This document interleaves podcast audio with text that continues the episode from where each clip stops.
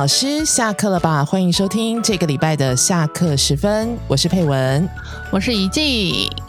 呃，我们上周吧，还是反正之前呢，我们讨论过一个，就是关于汉语里面的重叠式。嗯嗯，对，很然后对，然后那个时候我们把重叠式做了一个简单的分类嘛，对吧？嗯嗯，是。啊，今天呢，我们要继续讨论的是形容词的重叠式。最多的那个，对对，这题目其实是很复杂的，对对，没错，嗯，可是我们我们很想讨论，但是又不想把它做成一篇论文，我不要，我不要，对啊，所以这样子的话，我们该怎么讨论这今天的这个题目啊？其实站在比较实务的角度来说的话呢，都是为老师努力嘛，啊，呃，对，所以。我们一线老师最大的问题，大概就拿到了教材之后呢，我们到底应该要怎么去教？是是是，我们就从教材来看，来讨论这些形容词呃重叠吧。嗯，好好好，从从教材出发，这个很实际，是是是是，对。好，所以其实像你刚刚讲到，就是拿到教材以后，到底要怎么去准备它嘛？怎么理解它？对，我觉得第一步啦，拿到教材以后，老师自己本身要理解，就是重叠式。那第一个问题通常会想问的都是为什么要重叠呢？对，为什么要重叠呢？哦，我觉得这个重叠的方式，其实我我第一个感觉是用来描述，描述。对啊，比如说我们常常会说，哎，外面绿绿的，里面红红的，吃起来甜甜的那个是什么水果啊？西瓜。对啊，或者是我们说 西瓜是就哪一种西瓜？就外面绿绿的，里面红红的那一种西瓜。啊，对对对对对，还有那个那个，为什么你喜欢那个男生？他就高高的啊，瘦瘦的啊，眼睛对啊，高高帅帅的，眼睛大大的，嘴巴小小的啊什么的，对，类似像这种。所以我觉得我们在生活中比较常用的，大概就是用是描述，外观的描述，是描述，嗯嗯嗯，对啊。所以重叠的第一个目的是描述，我自己觉得啦，嗯嗯嗯，你觉得呢？我我觉得重叠，比如说他。它高，其实我们不会用高，它很高，跟它高高的，它的差别在哪里？哇，这个这个是一个感觉感觉就好。我觉得好像很高又更又比高高的更高了。对，而且就是很高，我的很高跟你的很高好像不太一样吧？所以我觉得，如果我们在形容词前面加了很高啦、非常高啦、超级高啦、无敌高，这个都是属于那种比较主观的评价，你懂吗？对对，就根据个人经验嘛。是是是是是，嗯嗯。但是如果你用高高的，哦，对你减低了那种程度副词带来的那个程度量，对吧？哦，对对对，没错。嗯。然后那个高高的，你的感觉是什么？就是我觉得它应该是属于高那个族群，但是又没有超过，就是好像比方说，你如果说姚明高高的，我就觉得有点怪。对，因为它是超级高。对对对 对，就是好像我觉得高高的，好像还是会限定在一个正常的范围内吧。对，所以我们呃，我我那时候因为我写了几篇关于那个重叠式的文章哦，然后看了一些文献。他说：“当我们用这个重叠式的时候，所表达的那个是共同接受或认可的程度范围啊，这个是基于那个这个语言群组共同的主观认识哦。也就是说，你说高高的，嗯，它高高的，嗯，它不会是非常非常的高，不是你认知的那个高，是是大家认知的那个高。”对，就是即便大家认知的那个高，就是可能会有有一些差异，但是我们其实都有一个限度在，对不对？对，对对，嗯。嗯嗯。所以我我觉得重叠是它就是把那个程度限制在就是大家共同可以接受的那个范围里面。OK，好，那我简单做一下那个这边的小结论哈，就是我们使用重叠的目的，就是为什么要使用它？我们的目的其实有两个。那第一个就是，因为我们平常语言其实呃，在一开始的时候，他会叙述一些，比方说，哦，我吃了，我吃一颗苹果或什么的，然后所以事实上是让我们的语言从叙述进入描述的功能，对不对？嗯嗯。然后第二个就是。呃，我们把这个形容词，比方说高这个形容词的量限制在我们这个语言使用的群体可以接受的范围，不会超过这个共识。对对，那个意思是什么？比如说我在说，呃，张先生高，嗯，高，它就是一个原型嘛，它没有加任何的呃修饰。对，张先生高，只能告诉我们说张先生是属于高的那一类。对，那你说高高的，他又比这个，他给他了一些程度啊。OK，所以他如果只有单一个形容词，没有做任何的这个程度修饰的话，它就是属于一个性质上的区分。对对是，嗯嗯，但是我又不想要给到我非常主观极端的一些呃情感，对，所以我就不用很啊、非常啊这些程度副词来来加强那个程度，所以我就用重叠的方式。所以这样听起来，其实重叠是相对于很非常加上这个形容词的处理方式，相对起来重叠是感觉是稍微客观一点的。对，我是这么觉得的。是是是，就是感觉上，我们事实上，呃，高高的它有一个共识存在，但是因为每个人对高还是会有一些想象的空间嘛，所以它事实上保留了一些弹性在里面。嗯嗯嗯，是是是。OK，好。那说，如果假设我们认为重叠的这个呃功能或者是目的是这个样子的话，那到底有哪些形容词是可以进入重叠式的呢？嗯，我们整理一下那个视听跟当代哦，它都有哦。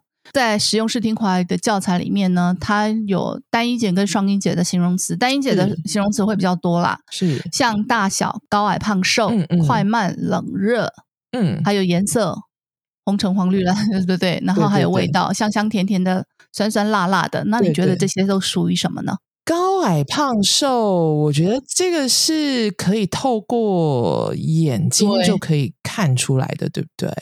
对，所以高矮胖瘦是视觉嘛？对，就是你的五官里面就可以，应该是说五五个感官动词，对，透过眼睛，然后耳耳朵的话，听觉是什么？呃，听觉。呃，尖尖的，他声音细细的，细细的，细细的，对对对，细细的不在不在那个教材教材里面吧？对不对？是是，但是因为可能是学生学习的范围，但是就是可以用呃怎么说感官直接去感受出来的这个，对对，就可以重叠哦。所以我觉得像酸甜苦辣这个就很明显，因为它就是透过味觉嘛，对不对？对对对对，嗯，其实。就是你可以透过不同感官，就是什么视觉啊、味觉啊、嗅觉啊、触觉啊、听觉、感觉，嗯，可以来辨认事物的属性，就可以重叠。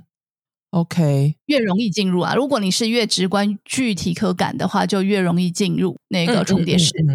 像高高的啦、瘦瘦的啊、胖胖的啊，对不对？对对，嗯嗯，大大的啊，像大大小小小小的，OK OK。所以在教材里面最多的是这一类的，对，就是透过感官来进入的，是是，而且也比较符合那个初级程度的范围吧。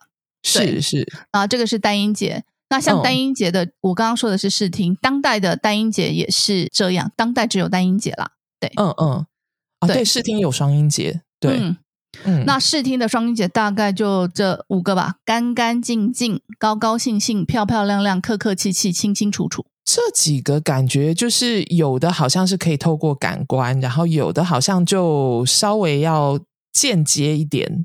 对，所以它常常它跟那个可以透过感官的那个在句子里面的位置会不一样。比如说，我们通常会是。它通常会放在补语吧，比如说穿的漂漂亮亮的，是是，对，写的清清楚楚的，嗯，对，嗯。嗯，还有什么？我觉得和 这个写的清清楚楚的，我我真的，我那时候教的时候，我我想到的就是合约，合约上写的清清楚楚的，你自己不看，对对对，然后打扫的干干净净的，对，然后还有，嗯，这个是对，这个是当补语来使用的。对，那为什么是当补语来使用？就是说，它它就是一个短时的，它不是一个长呃什么永久的固定的属性，像你说西瓜甜甜的，它就是一个永久的属性嘛。你这里所谓的永久的属性的意思，比方说是呃，它打扫的干干净净的，就是可能现在的状态是干干净净，但是可能过你过几天之后又脏了。对，但是西瓜的对西瓜的属性，它带的就是甜呐。嗯嗯嗯嗯嗯嗯，了解了解了解。所以像这种呃，比如说比较短时的、暂时性的这种描述，通常会是放在补语或者是状语吧。是是是，比如说客客气气的说话呀，高高兴兴的聊天啊，这种。是是是，它会放。在动词的前面，或者是动词的后面当补语，动词的前面当状语，动词的后面当补语，它都是一种短时的。那如果是呃比较属于这个东西带有的属性的话呢，它通常都可以放在谓语，比如说西瓜甜甜的，嗯，甜甜的西瓜，对对，哦，是不能说。酸酸的牛奶，对吧？不是啊，呃，除非它是酸酸的，叔叔，除非它本身是酸奶啦。对对，你才会说酸酸的酸酸的酸奶可以啦。但是酸酸的牛奶奇怪，你你只能说呃牛奶酸酸的，你不要再喝了。对对对对对，就是它现在有的属性是这个样子。对，嗯，所以呃，我刚刚应该调整一下，就是嗯，如果它是一个比较永久属于这个物件的属性的话。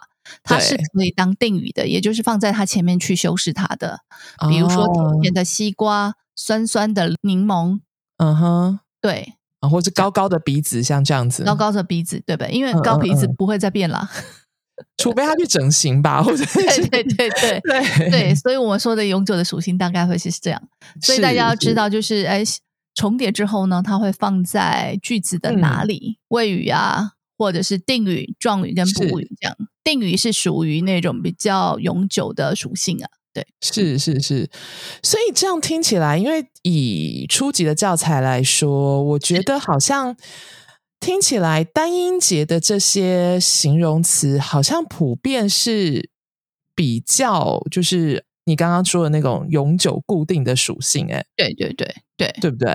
对，所以它应该会放在呃，比方说当做定语或定语或者是谓语。对对对对，所以这个也是教材上面比较常出现的。他说这碗牛肉汤香香的，嗯，对不对？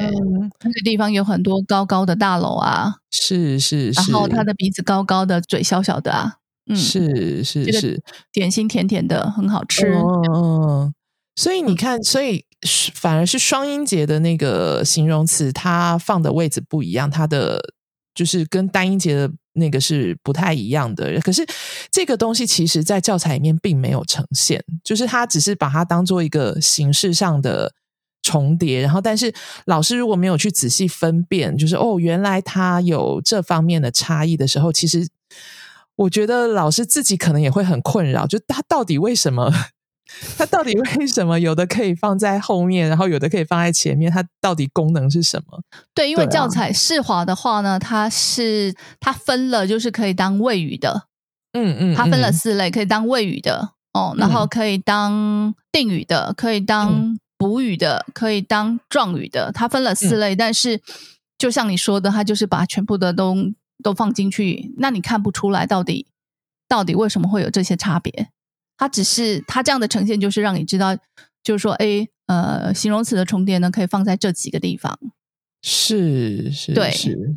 但是其实，对，仔细去分析一下，你会觉得，就是像我们刚刚说的，就是如果你是永久的属性的话呢，大概都一定可以当定语，因为你限定这一个类别嘛。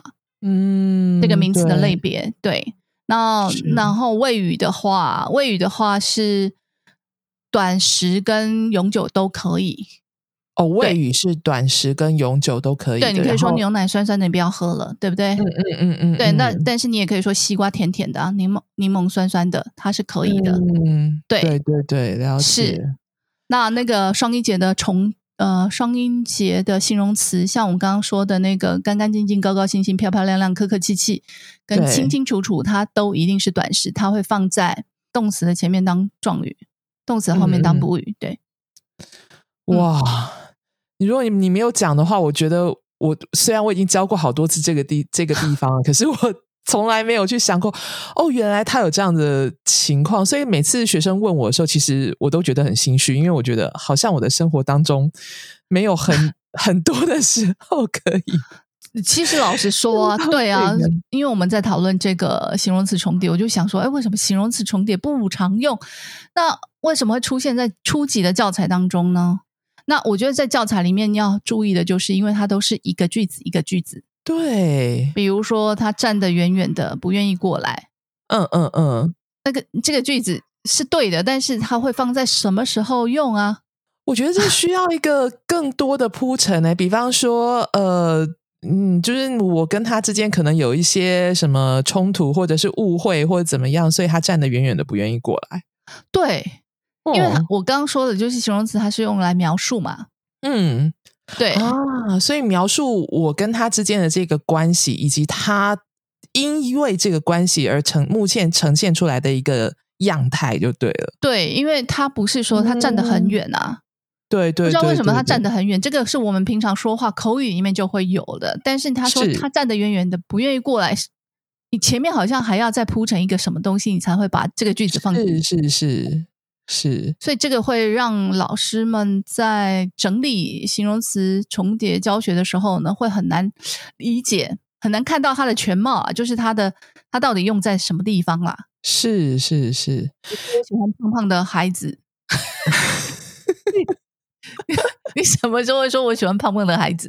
对啊，我只会比较我看到那个小朋友说啊，长得白白胖胖的好可爱哦。可是对啊，长得白白胖胖的好可爱，对吧？对啊，这是我在描述。那那我觉得你说长得白白胖胖的，其实我觉得如果他是一个，这个是我推测了，我不知道你有没有这样的感觉。如果他是一个比较贬义的贬义的形容词，像胖，嗯，你加了胖胖的。是不是会比较缓和那种那种什么贬义的？对对对，让它变得没有那么直接，是吗？对，就可爱，对吧？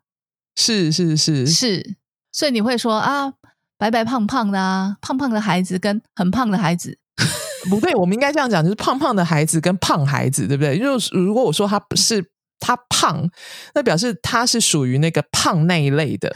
可是如果我说他胖胖的时候，事实上我让这个胖进入了一个那个怎么说，我们可以接受的对模糊地带。嗯，我没有直接用我的很主观的那个方式来说，哦，他很胖。对，因为我觉得他很胖听起来就很伤人。是没错，所以我我自己真的会觉得有点，比如说胖胖的、笨笨的这种，有没有？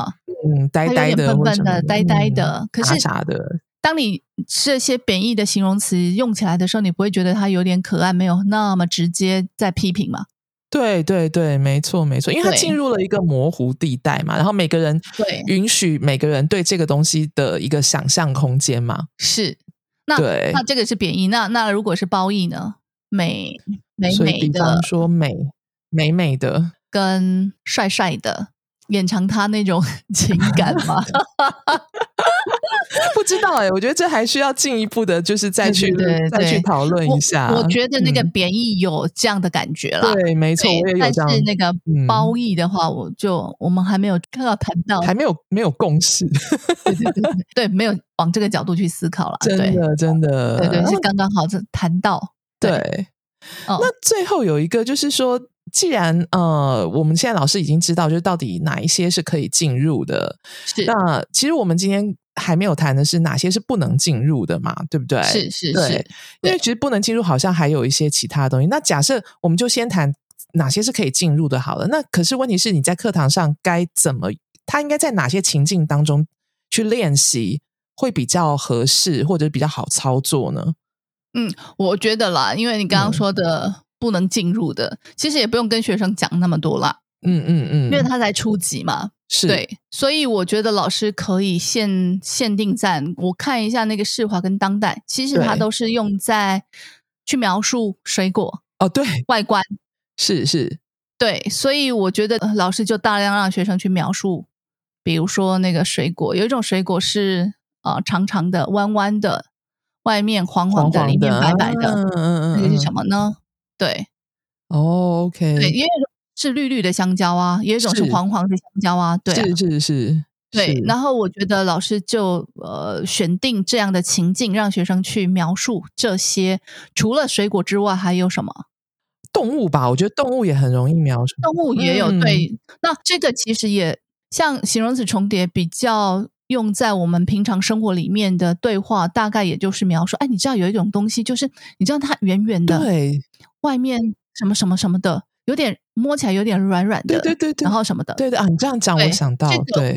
嗯，就是好像是要让别人就是这样，在呃，你觉得对话双方就是听话的那个人，他可能不知道你在说什么的时候，然后你现在想要提出一些那个可以让他在头脑当中产生一种连感官连接，然后有一个具象一点的这个形象的时候，你就会给他一些怎么说 hint，就告诉他就是那个外面啊，摸起来怎么样啊，这样子。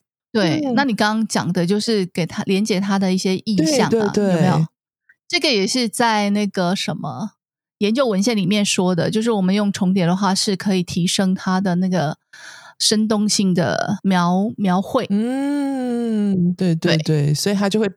我就让我想到，所以不好意思，就是 没关系。就让我想到昨天我们我在跟我一个那个呃学生上课的时候，我们就讨论到那个最近的台海局势嘛，然后我们就说要把台湾打造成一个刺猬岛，但是刺猬这个词实在是太低频了，所以他不知道刺猬是什么，然后。我本来就是我不想马上给他看照片，我就说，对，就是那个啊，身上有很多刺刺刺的那个，然后他说 刺刺的动物，对不对？刺刺的是什么？是，所以，但是这个我觉得还是要，就是因为他不懂“刺”这个字的形容到底是什么意思，所以他没有办法跟我建立起那个共识跟连接，连接，对，所以还是要这个群体使用的群体能够有这个共识跟。意象的时候，你才有办法进行形容词的重叠。对对，但是我们还是提提供了一些，比如说，我们对呃，他应该也知道。刺猬这个动物，对他知道，他只是不知道那个那个他身上的那个怎么去描述嘛，对不对？那如果要更多一点的刺猬，我只能用刺刺的，还有什么呢？对，如果更多的话，搞不好他真的就可以猜得到出是是什么。如果只有单一个，对鼻子长长的啊，耳朵大大的啊，那种。对，我记得我们那个年代的有一个广告。就鼻子呃什么鼻子尖尖的，胡子翘翘的，还拿个拿个钓竿，这样就不小心泄露我们的年纪了。嗯嗯嗯，所以我觉得老师可以把那个形容词的重叠，特别是初级程度的，就用在这个部分。除了那个物品之外，还有人啊，对啊，他的眼睛大大的，嘴巴小小的，头发黑黑的，长长的，嗯嗯嗯，对。看起来瘦瘦的哦，对 对，他是对他是谁？就是可以让他去猜班上的同学嘛？是，对。然后比如说他的眼镜圆圆的，眼眼镜哦，眼镜哦，就是对方方的还是圆圆的那一种嘛？对吧？对，哦，对。其实老师可以把它当做整个让学生去去吸收，不要让学生就是说我给你一个形容词，你去重叠，然后放去造句去。造词组不要用这样的方式，那就用那个，比如说，你可以形容他的鼻子高高的，就用这个 pattern 给学生学习。嗯，鼻子高高的，鼻子低低的，或者是鼻呃嘴巴小小的，嘴巴大大的，这样子的方式，让学生去学习那个东西。所以我那时候就跟 学生说，其实台湾的男生很喜欢，就是那个女生看起来瘦瘦的，嗯。啊，对对对，抱起来肉肉的。学生应该很喜欢这种，就是 很可以理解，对吧？那学生就听了之后就笑了，对对，这个很棒哎，对，哦，所以就会说，哎，对啊，你们谁喜欢这种看起来瘦瘦的、抱起来肉肉的？嗯，对。那有没有那种看起来肉肉的、抱起来抱起来硬硬的、抱起来硬的？对，然后就可以让他们去形容他们的女朋友啊，或者是另外一半，还是干嘛的，或者是他希望的另外一半嘛，对不对？就是对哦，对我希望呃，对我的我理想中的另外一半就是他看起来胖胖的，抱起来肉肉的，有长长的头发，这样什么的，对，有长长的头发，对，黑黑的头发还是短短的头发，对，我觉得就去描述那个人物，这样就可以了。嗯。就够了啦，也是对，而且会很很生动，因为它就是一个那种呃大家经验里面的 一个输出，我觉得 是啊，嗯嗯，是啊，对，不要让学生再去看到那个形容词，然后去把它重叠，然后放在一个词组或者是造一个句子，我觉得这个会。它的效果会相当不好。没错，没错。嗯，好，那今天我们就是从教材出发，然后呃，把形容词的重叠式做了一个非常简单的分析跟探讨。那呃，当然啦，一一定还有很多很多的呃形容词重叠的问题需要被处理，或者需要被理解。对，那呃，我们会慢慢的，就这是我们两个功课，就是我们我们会陆陆续续的去。呃，再去讨论或者再去研究，哎，这个为什么？比方说，这个形容词它为什么不能进入重叠？然后或者是说，嗯，对，或者说中高级，那它有没有这样的一个情况？因为其实这个不是只有初级会出现的问题，其实之后也都会出现。对，那如果有我们有一些心得的话，会再跟大家做分享。嗯，那今天就是呃，暂时到这里，音乐之后就是备课小教室。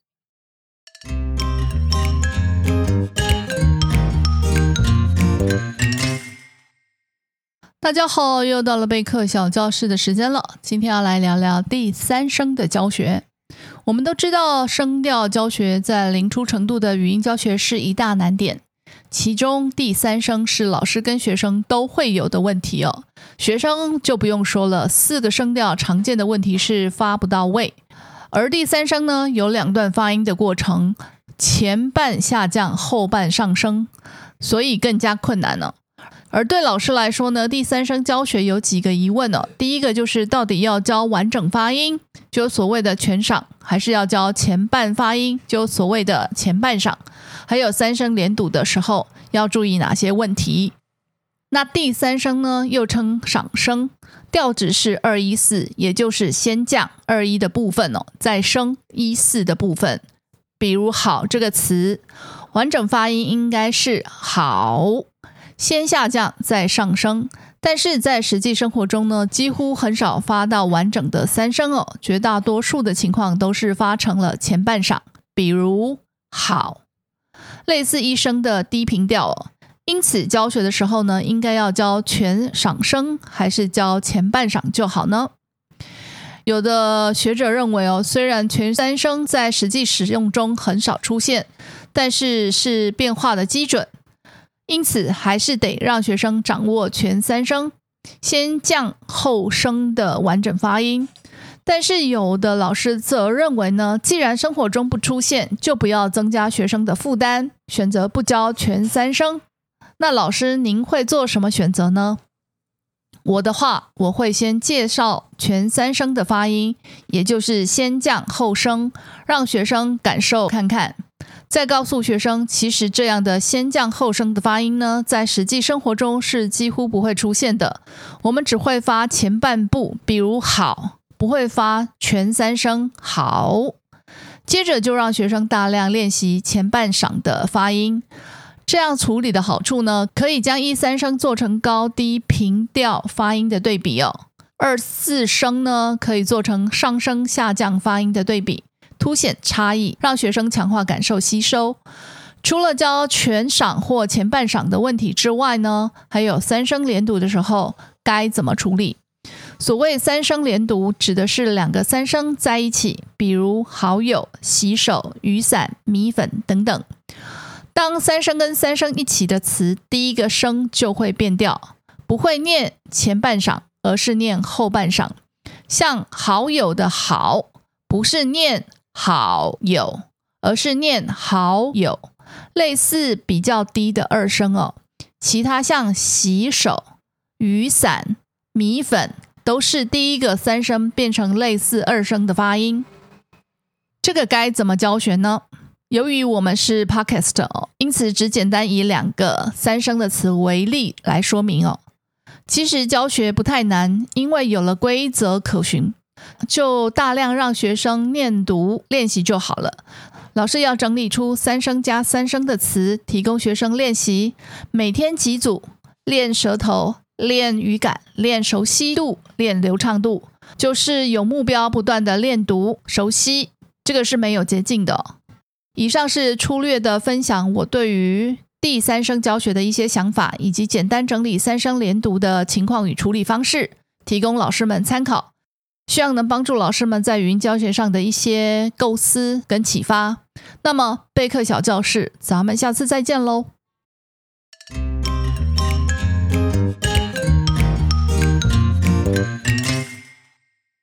节目又来到了尾声，希望今天讨论的内容对老师们有所帮助。如果对当中内容或我们的节目有任何意见或回馈的话，也欢迎到我们官网的联络我们留言跟我们分享。介绍一下说吧，最近的活动与课程哦。第四季第一场讲座将在下周六十月二十七号晚上八点开讲，主题是开拍之前华语教学影片剧本构思与创作流程。在这数位发达、自媒体兴盛的时代，教学只限于传统课堂与书籍文本吗？学习的管道已经多元创意的发展了，将教学转换成微影片，已经是很受欢迎的一种方式，也是老师应该掌握学习的新技能之一，能将你的教学扩大远播。因此，我们邀请到对这个主题相当有实务操作经验的国立政治大学华语文教学硕博士学位学程的助理教授方景老师来跟我们分享影片拍摄的成功，除了硬体设备之外的最重要的剧本，特别又是教学影片，应该怎么构思编写才能吸引学生？有什么美角才能紧扣学习的轨道？通通都在讲座中，不容错过。另外，有一门线上成班课程将在本周六上午登场，是由吴霓虹老师教授的语音教学纠音也有 SOP 线上实班。上课日期是十月二十一号、十月二十八号、十一月四号三个周六的上午，时间是九点到十一点。霓虹老师将翻转你对于传统教发音的观念与方法，并教授独特有效的教学策略。除了提升教学成效之外呢，最重要的是能让学生自行纠正自己的发音。这么厉害的教学技巧，怎么能错过呢？对上面讲座课程有兴趣的老师，欢迎到我们官网 sboc.tw 购买报名，或到脸书粉专说吧社团报名。那么，我们今天的节目就到这里，感谢您的收听，下周再见。